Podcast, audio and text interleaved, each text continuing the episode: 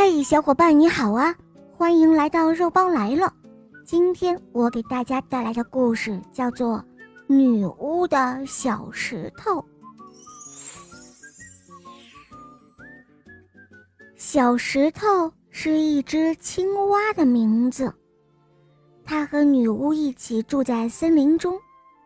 女巫不平常的生活让这只青蛙精疲力尽了。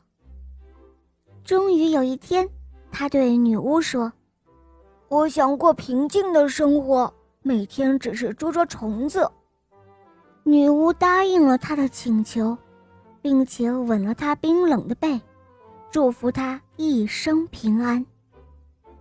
小石头和所有的青蛙一样，愿意住在人的附近。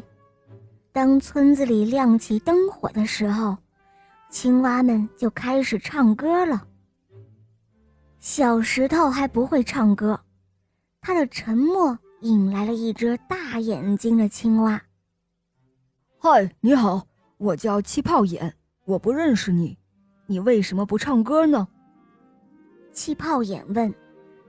小石头回答说：“哦，我不会唱歌。”哦，是吗？那你会捉虫子吗？气泡眼继续问：“呃，不会。”小石头开始有些悲伤了，因为他看到气泡眼失望的看着他。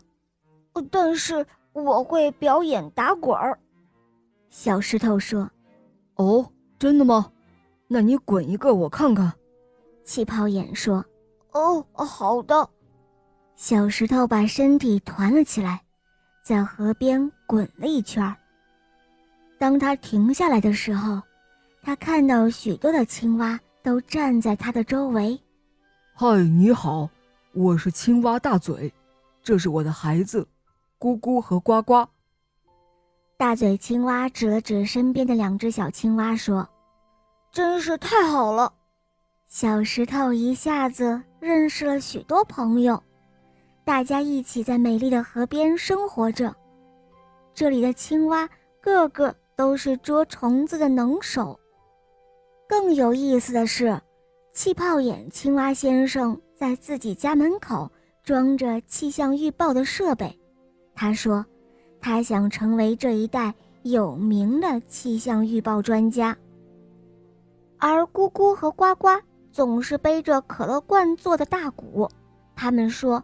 总有一天，他们将要做一对流浪歌手。青蛙就是这样喜欢幻想的，而小石头，他已经学会了捉虫子，日子过得轻松而快乐，正如他希望的那样。可是有一天，河边来了一个大脚男人，他走过的泥地留下一个个大大而又深深的脚印。他的手里拎着一只竹篓子，哈哈，真是太好了！大脚男人发现了青蛙们的踪影，他把青蛙捉进了他的竹篓子，然后准备美美的吃一顿。大脚男人手里拿着明晃晃的刀，他捉住的正是青蛙小石头。当的一声，大脚男人的刀子。砍在青蛙小石头的身上。等大脚低下头看的时候，他傻眼了，因为他看到的是蜷曲的刀和一块坚硬的石头。哎，这是怎么回事？明明我是要杀一只青蛙，为什么我的手里会是一块石头啊？这时候，青蛙小石头也愣住了。呃。我明明是一只青蛙，为什么会变成石头呢？这时候，森林里的女巫正在森林里的一棵树下打着盹儿。她突然醒了过来，啊，是谁动了我的青蛙，破了我的魔法？原来，小石头是女巫用一块像极了青蛙的石头变的。大脚男人把小石头扔到很远很远的地方，小石头咕噜咕噜滚出了很远，他的心里是多么的悲伤啊！因为他明白了，他知道了，他不是蝌蚪变的，他只是石头变的。大脚男人没有了刀，就不杀青蛙了。他决定了，要把青蛙卖了换钱。